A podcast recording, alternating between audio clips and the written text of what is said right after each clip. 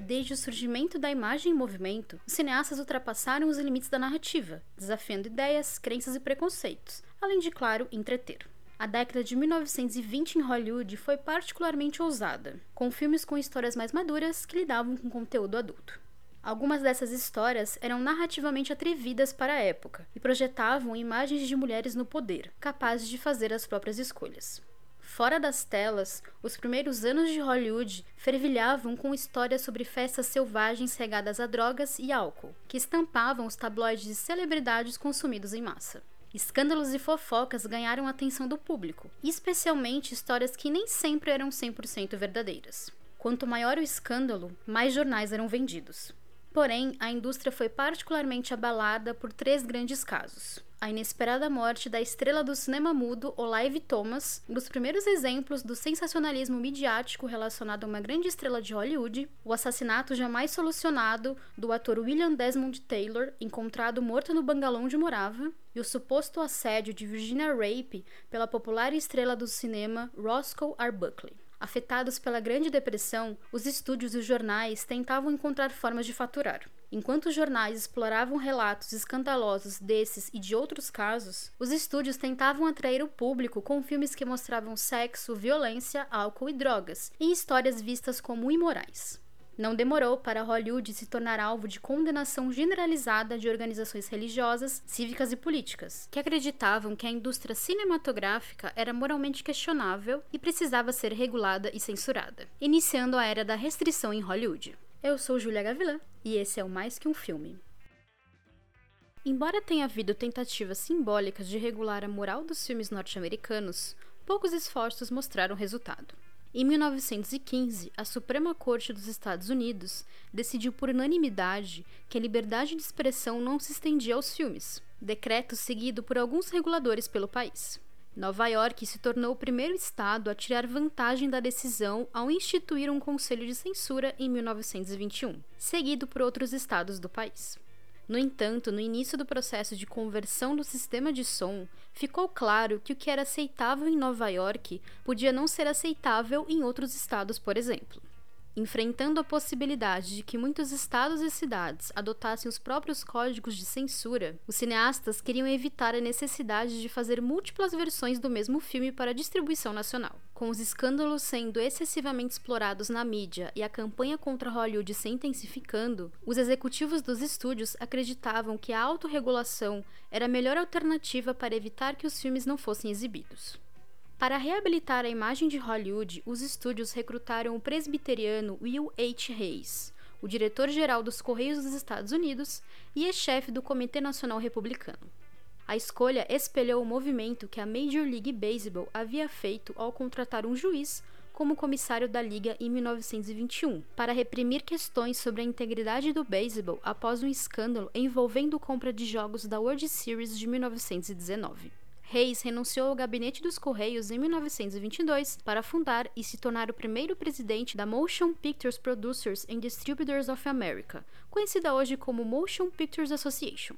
Na fundação, as empresas que faziam parte da MPPDA produziam aproximadamente 70 a 80% dos filmes feitos nos Estados Unidos. O foco principal da associação em seus primeiros anos era produzir uma forte e bem-sucedida campanha de relações públicas para assegurar que Hollywood permanecesse financeiramente estável e capaz de atrair investimento de Wall Street, enquanto garantia que os filmes fossem moralmente aceitáveis. Parte da construção dessa imagem foi a criação de um código de conduta para os atores na tentativa de controlar o comportamento fora das telas. Em 1924, Reis apresentou um conjunto de recomendações apelidado de A Fórmula, que os estúdios foram aconselhados a considerar quando fossem produzir um filme. Além disso, ele também pediu aos cineastas que fossem ao seu escritório descrever os enredos dos filmes que planejavam fazer.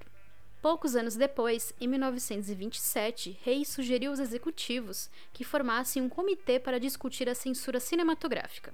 Com base em itens contestados por autoridades locais, executivos da MGM, Fox Film Corporation e Paramount Pictures elaboraram uma lista que consistia em 11 assuntos que deveriam ser evitados e 26 a serem tratados com muito cuidado. Entre os assuntos que deveriam ser evitados estava o uso de expressões profanas, qualquer nudez licenciosa ou sugestiva, ridicularização do clero, tráfico de drogas, sexualização de crianças, qualquer sugestão de perversão sexual, escravidão branca, miscigenação, higiene sexual e doenças venéreas, cenas de parto e ofensa intencional a qualquer nação, raça ou credo. Já a extensa lista de assuntos que deveriam ser tratados com muito cuidado estava o uso de armas de fogo, roubo em geral e uso de drogas, simpatia por criminosos, sedição e qualquer sugestão sexual, seja cenas com beijos lascivos ou simplesmente um homem e uma mulher juntos em uma mesma cama, entre outros tópicos. A lista foi aprovada pela agência governamental Federal Trade Commission e Reis criou um comitê para supervisionar a implementação das novas regras. Porém, ainda não havia uma forma de obrigar todos a cumprirem cada ponto listado.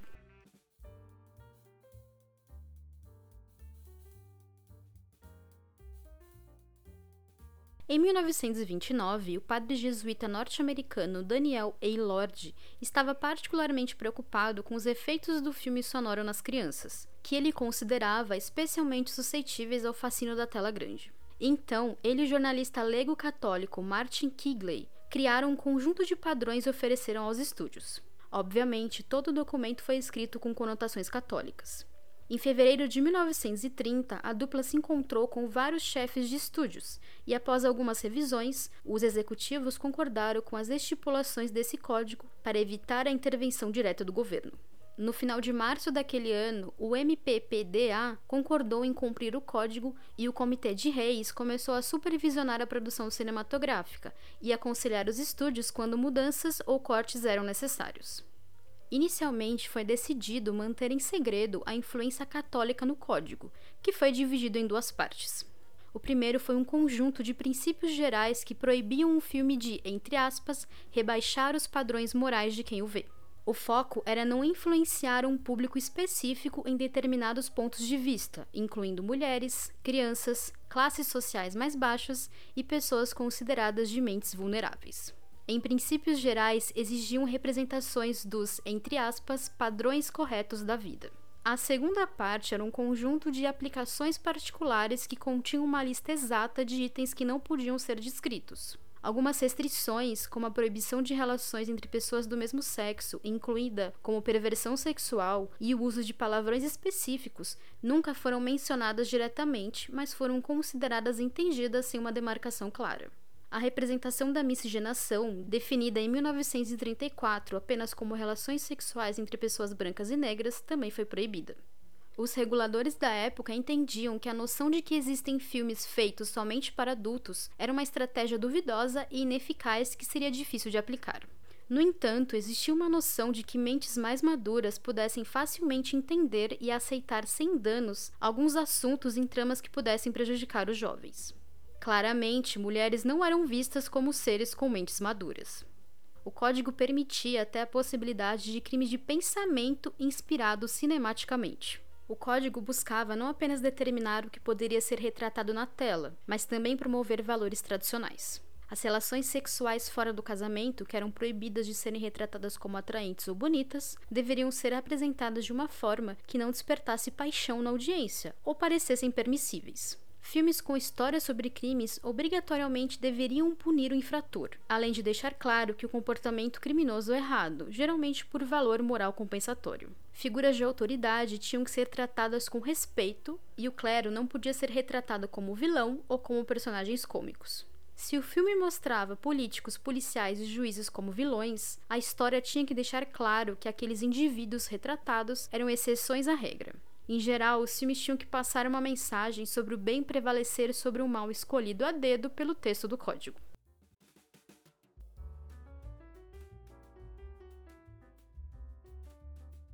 Em 19 de fevereiro de 1930, a revista Verity publicou todo o conteúdo do Código de Produção de Cinema, que ficaria popularmente conhecido como Código Reis. A matéria previa que os conselhos estaduais de censura cinematográfica logo se tornariam obsoletos.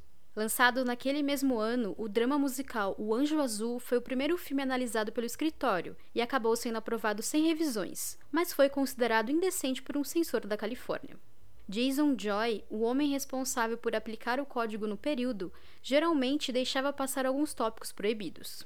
Embora houvesse vários casos em que ele negociou cortes em filmes, uma quantidade significativa de material teoricamente reprovado chegou à tela. Com pouco poder, Joy tinha um fluxo intenso de trabalho, revisando 500 filmes por ano com uma pequena equipe.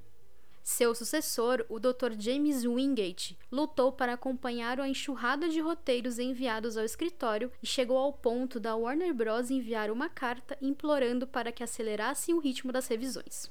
Em 1930, o escritório de Reis não tinha autoridade para ordenar aos estúdios que retirassem materiais dos filmes, então os reguladores tinham que negociar com os cineastas. Para complicar, o processo de apelação acabava colocando nas mãos dos estúdios a responsabilidade de tomar a decisão final sobre o que deveria ou não deveria ser cortado. Algumas pessoas na época inicialmente ignoraram o código por acreditarem que a própria sociedade enxergaria a lista como uma censura conservadora. Por outro lado, houve muitos questionamentos públicos sobre alguns elementos presentes no código, como a definição de crime e justiça em tela, além da necessidade de sempre apresentar o clero por um viés positivo. Fato é que Hollywood estava preocupada em buscar renda de todas as formas possíveis, e filmes que desafiavam o código atraíam o público. Sem obrigação de cumprir todos os requisitos da lista, o desrespeito ao código tornou-se um segredo aberto, e muitos previam que ele sairia de uma piada para ser apenas uma memória. Tudo mudaria em 13 de junho de 1934, quando uma emenda do código estabeleceu o escritório de administração do Código de Produção e exigiu que todos os filmes lançados em ou após 1 de julho daquele ano deveriam obter certificado de aprovação antes de serem lançados. O primeiro filme a receber o selo de aprovação foi O Mundo Marcha, drama dirigido por John Ford naquele mesmo ano. Sob a liderança do preeminente leigo católico Joseph A. Breen, os escritórios da administração aplicaram com rigor o código de produção, mudando roteiros, cortando cenas e desaprovando conteúdos. O poder de Breen modificar roteiros irritou muitos escritores, diretores e magnatas de Hollywood como no caso das mudanças exigidas no roteiro de Casablanca, filme dirigido por Michael Curtis em 1942. Ainda em 1934, a primeira grande censura envolveu o filme Tarzan in His Maid, uma ação de aventura que tinha breves cenas de nudez envolvendo a dublê da atriz Maureen O'Sullivan. Todas as cenas foram editadas a partir do negativo do filme. Outro caso famoso envolveu o faroeste O Proscrito, lançado em 1943. Concluído em 1941, os reguladores negaram certificados de aprovação e mantiveram a produção fora dos cinemas por anos, porque a publicidade do filme teria destacado demais os seios da atriz Jenny Russell. Mais tarde, o produtor Howard Hughes acabou convencendo Breen de que a publicidade não violava o código e o filme pôde ser exibido. Outro ponto importante é que o código de produção também se envolveu em censura política, especialmente no período da guerra na Europa, quando os reguladores impediram a produção de vários filmes antinazistas. Quando a Warner Bros. quis fazer um filme sobre campos de concentração nazistas, o escritório de produção o proibiu, citando que o código impedia a produção de filmes que retratassem outros países sob uma luz desfavorável. O impedimento acabou em 1938, após o FBI descobrir uma rede de espionagem nazista. A partir daí, os estúdios hollywoodianos começaram a fazer filmes que abordavam o tema com a anuência do governo federal, que precisava de propaganda de guerra. Por mais de 30 anos, praticamente todos os filmes produzidos por estúdios nos Estados Unidos aderiram ao código, com exceção das produções feitas fora do sistema de estúdio convencional. O código começou a mostrar sinais de enfraquecimento no final da década de 1940, quando determinados assuntos tabus começaram a surgir em alguns filmes a Motion Pictures ainda revisaria o código para torná-lo mais rígido em 1951, e Hollywood continuaria trabalhando dentro dos limites do código de produção ao longo da década de 1950, mais longe da pressão dos anos anteriores. O próprio governo norte-americano ajudou nesse processo. Em 1952, a Suprema Corte anulou por unanimidade a decisão de 1915 e considerou que a liberdade de expressão se estendia aos filmes, impedindo conselhos de censura de proibir lançamentos de produções. A decisão reduziu a ameaça da regulamentação governamental, que anteriormente havia sido usada como justificativa para a criação do código. Com isso, os poderes do Código de Produção sobre a indústria de Hollywood foram bastante reduzidos. Ainda no período, a indústria cinematográfica começou a enfrentar a concorrência da televisão, que estava sob um código de censura ainda mais restrito. Hollywood precisava dar ao público algo que a TV não podia oferecer. O crescente interesse em filmes internacionais também influenciou a decisão de estúdios e reguladores de desistirem de algumas proibições, como a miscigenação, adultério e prostituição. Na época, a Suprema Corte norte-americana também havia decretado que os estúdios serem donos de cinemas violavam leis antitrust, o que permitiu que filmes internacionais não vinculados ao código de produção tivessem espaço nas salas de cinema. Alguns filmes britânicos que abordavam abertamente tramas sobre homofobia, como Meu Passado Me Condena e Um Gosto de Mel, ambos de 1961, estrearam nos Estados Unidos, mesmo sendo uma clara violação ao código. A mudança na cultura norte-americana na década de 1950 também foi fundamental para o enfraquecimento das restrições. A Legião Nacional da Decência, um grupo católico fundado em 1933 dedicado a identificar e combater conteúdo que eles consideravam censurável do ponto de vista da Igreja, já não tinha mais força para boicotar filmes. No início da década de 1960, os filmes começaram a lidar com temas adultos que não eram vistos nos filmes de Hollywood desde o início da década de 1930. Relutantemente, a Motion Pictures concedeu o selo de aprovação para esses filmes, embora ainda insistisse em alguns cortes. Ainda na década de 1960, o código original foi substituído por uma lista de 11 pontos que delineavam que os limites do novo código seriam o bom gosto e os padrões atuais da comunidade. Qualquer filme com conteúdo considerado adequado para o público mais velho apresentaria o selo SMA nos materiais publicitários. Com a criação do novo rótulo, a Motion Pictures começou a classificar os filmes de forma não oficial.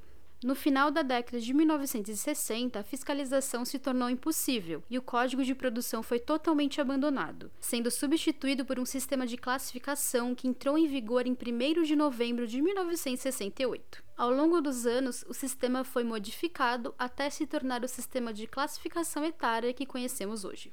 Eu sou Julia Gavilã e esse é o Mais Que Um Filme. Me siga nas redes sociais para acompanhar o que eu faço por aí e para bater um papo comigo. Também siga o feed do podcast para não perder nada e conheça o catarse do Mais Que Um Filme. Ou me pague um café via Pix. Até a próxima!